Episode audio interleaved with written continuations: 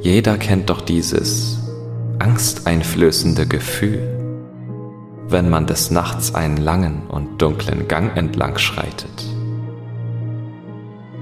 In den meisten Fällen bleibt es bei nur diesem Gefühl. Trifft man allerdings zufällig auf die falsche Person oder das falsche Wesen, kann dies einen zutiefst schrecklichen Verlauf nehmen. So auch in der heutigen Gruselgeschichte.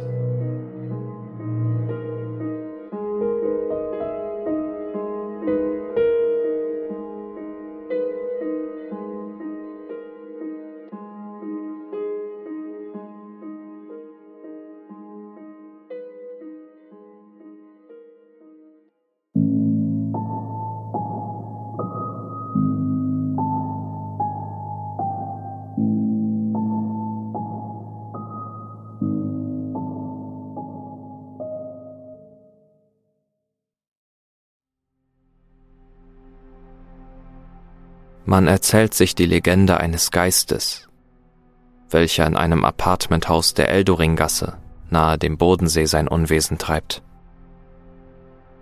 indem er die des Mordes Schuldigen jagt und nach einem perfiden Versteckspiel gezinkter Karten in die Hölle schickt. Es soll sich dabei um eine junge Frau handeln, die von ihrem älteren Liebhaber hintergangen, missbraucht anschließend sogar umgebracht wurde, da sie die Beziehung nicht länger vor seiner Gattin verbergen konnte und drohte die Karten aufzudecken. Der junge Mann aber, welcher dennoch weiterhin Empfindungen für sein verstorbenes Spielzeug hegte, verstümmelte und missbrauchte ihre Rückstände immer und immer wieder. Bis Anwohner eines Tages den Gestank aus dem Stockwerk von Apartment 216 bemängelten und die Polizei alarmierten.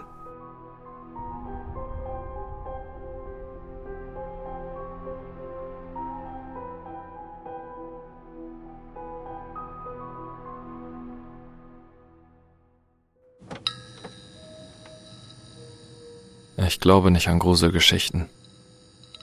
Ich glaube auch nicht an Monster. Doch ich stehe ja erst am Anfang des Ganges, während sich die Aufzugtüren mit einer quietschenden Endgültigkeit hinter mir schließen, um mich in vollkommener, nicht sonderlich angenehmer Dunkelheit zurückzulassen, welche sich geradezu hungrig auf meine Gestalt stürzt.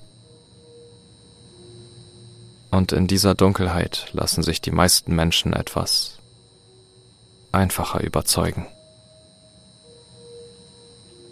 Aus irgendeinem unerfindlichen Grund funktionieren die Lichter hier nicht mehr abgesehen von einer einzelnen Neonlampe, die hin und wieder tapfer flimmert, was den somit abgedunkelten Räumlichkeiten einen eher beunruhigenden Anklang verleiht.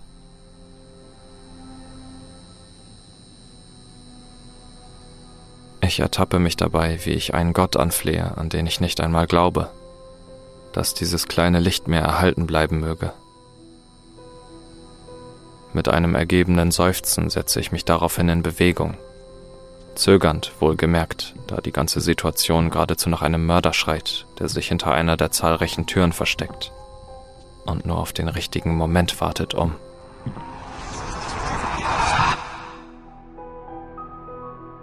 Als es passierte, erstirbt auch das letzte Licht mit einem geradezu spöttischen Geräusch, woraufhin ich sofort zusammenzucke.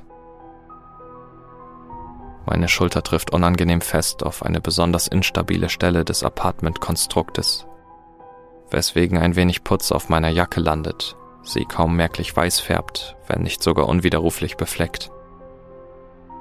Einige Sekunden später runzle ich aber schon wieder die Stirn über meine abrupte Reaktion und beiße mir entnervt auf die Unterlippe. Der Schmerz hilft dabei, meine wüsten Gedanken unter Kontrolle zu bekommen. Reiß dich zusammen, Mann. Du glaubst nicht an Gruselgeschichten. An den Wänden prangen Wasserschäden und Risse wie Gemälde. Der Boden knarrt lauernd unter meinen Füßen. Ein kehliges Lachen erklingt rechts von mir, weswegen mein Körper unbeabsichtigt sofort etwas zur linken Hälfte des Korridors rückt, und sich dort halb gegen den dreckigen Beton presst. Noch mehr Putz. Ich muss niesen. Meine Unterlippe beginnt allmählich zwischen meinen Schneidezähnen zu bluten.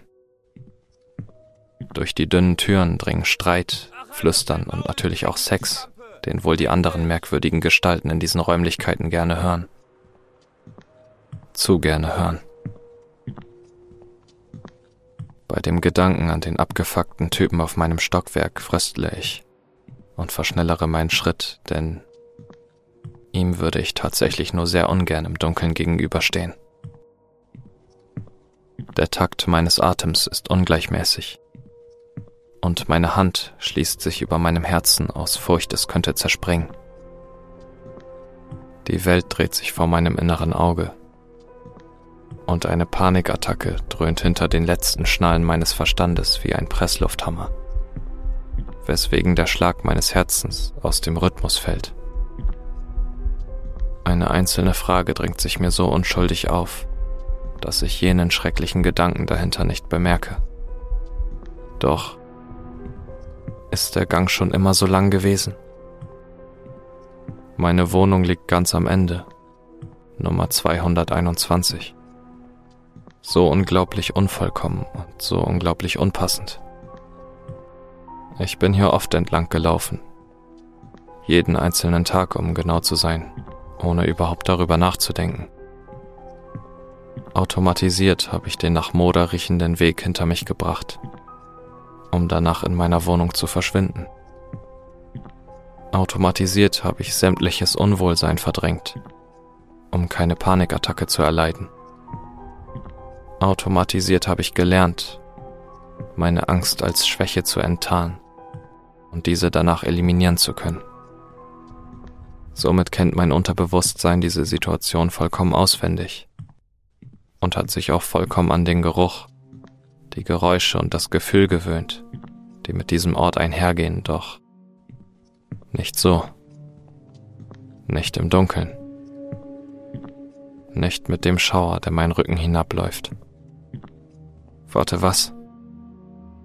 Du glaubst doch nicht etwa an Gruselgeschichten. Etwas in mir ist erwacht, denn ich laufe schneller als sonst, ängstlicher als sonst, definitiv gehetzter als sonst. Vorsichtig lausche ich. Vermeide es selbst Töne zu verursachen. Presse mir bald die rechte Hand nicht mehr auf die Brust, sondern auf den Mund, als mir ein irrationales, dumpfes Stöhnen entflieht. Aber ich glaube nicht an Gruselgeschichten. Ich glaube nicht an Monster.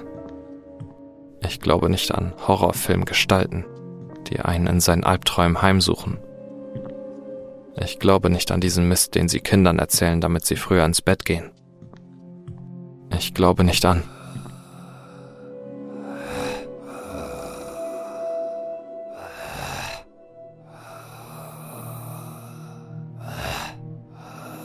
Dann höre ich es. Kratzend, schleppend, stöhnend.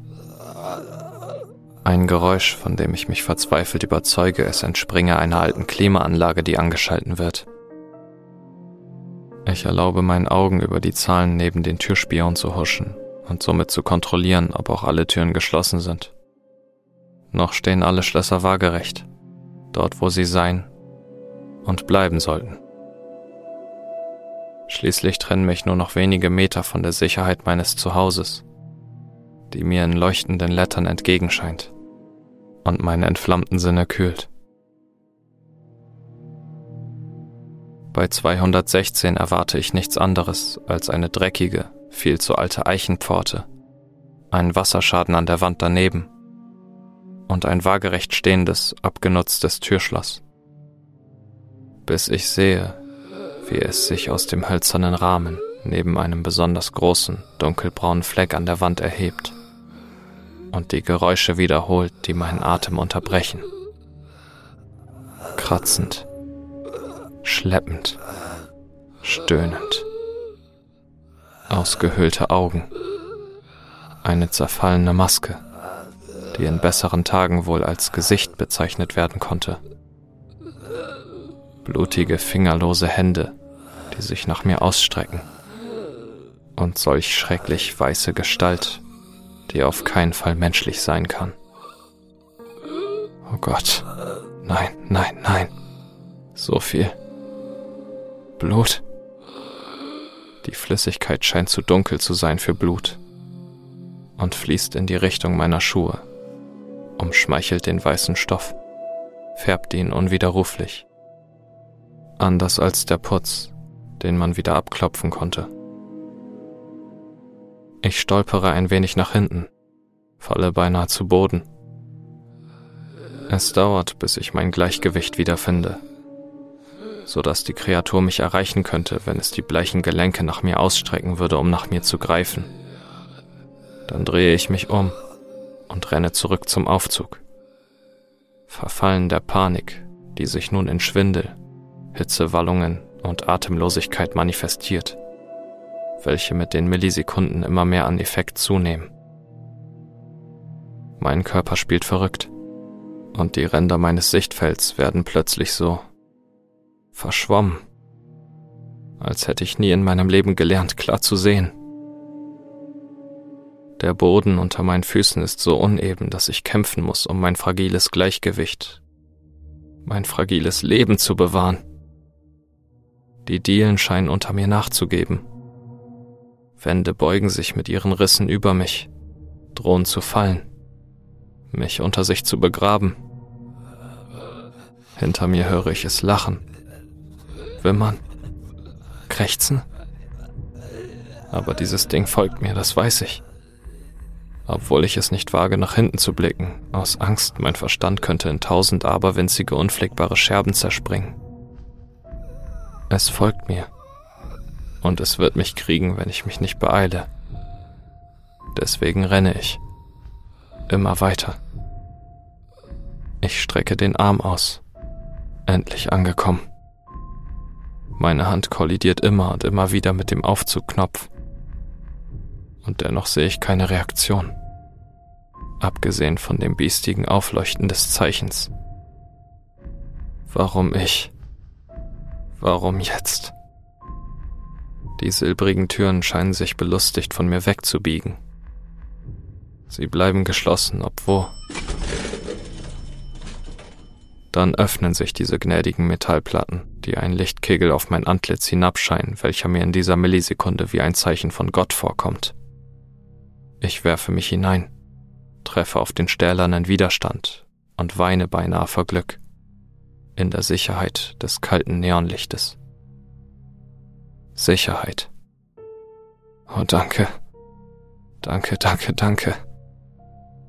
Erst jetzt bemerke ich, dass die Türen noch geöffnet sind.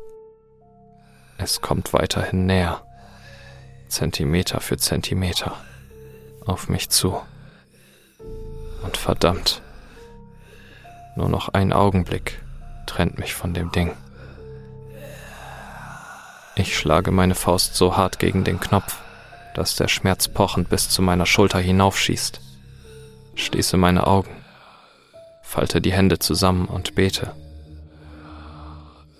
Ein leises, quietschendes Geräusch erklingt mit einer gewissen Endgültigkeit, und ich reiße meine Lider auf. Muss einfach sehen, wie es zurückbleibt, fernab von mir. Das Letzte, was ich erblicke, bevor sich die Türen schließen, bringt mir aber nicht die erhoffte Erleichterung. Das so dringend nötige Ausatmen, die Normalisierung des Herzschlages. Ich keuche und lasse mich sinken, während sich diese schrecklichen Augen über dem krankhaften Lächeln in meine eigenen bohren. Ohne Augenlider, ohne Seele, unmenschlich mich anstarrend. Der Kasten setzt sich ruckelnd in Bewegung, summt eine zarte Melodie, die einst als Zeitvertreib gedacht, doch nun das einzige war, das mich bei Besinnung halten konnte obwohl ich schon jetzt meine Arme wie Schraubstöcke um meinen Oberkörper schlang und so unglaublich sanft vor und zurück wippte.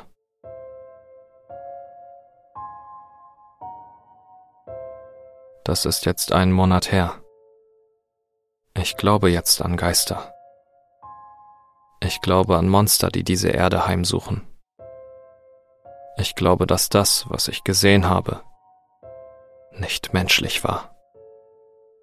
Und ich muss, muss die Zeitungen ignorieren, auf deren Titelseiten wie ein Faustschlag ins Gesicht prangt, dass sie auf ihren Stumpen nach vorne kroch, literweise Blut verlor und minutenlang kurz vor dem Aufzug lag, der sich nicht noch einmal für sie öffnete.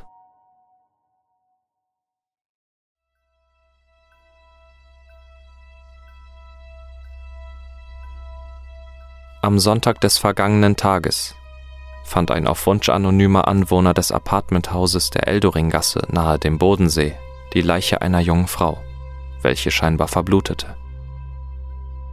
Es handelt sich dabei mutmaßlich um die als vermisst gemeldete 24-jährige Lynn M., die von ihrem der Polizei einschlägig bekannten Stalker entführt und anschließend umgebracht wurde.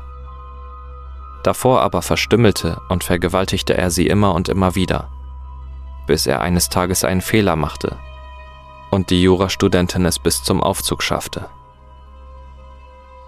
Aber nicht weiter.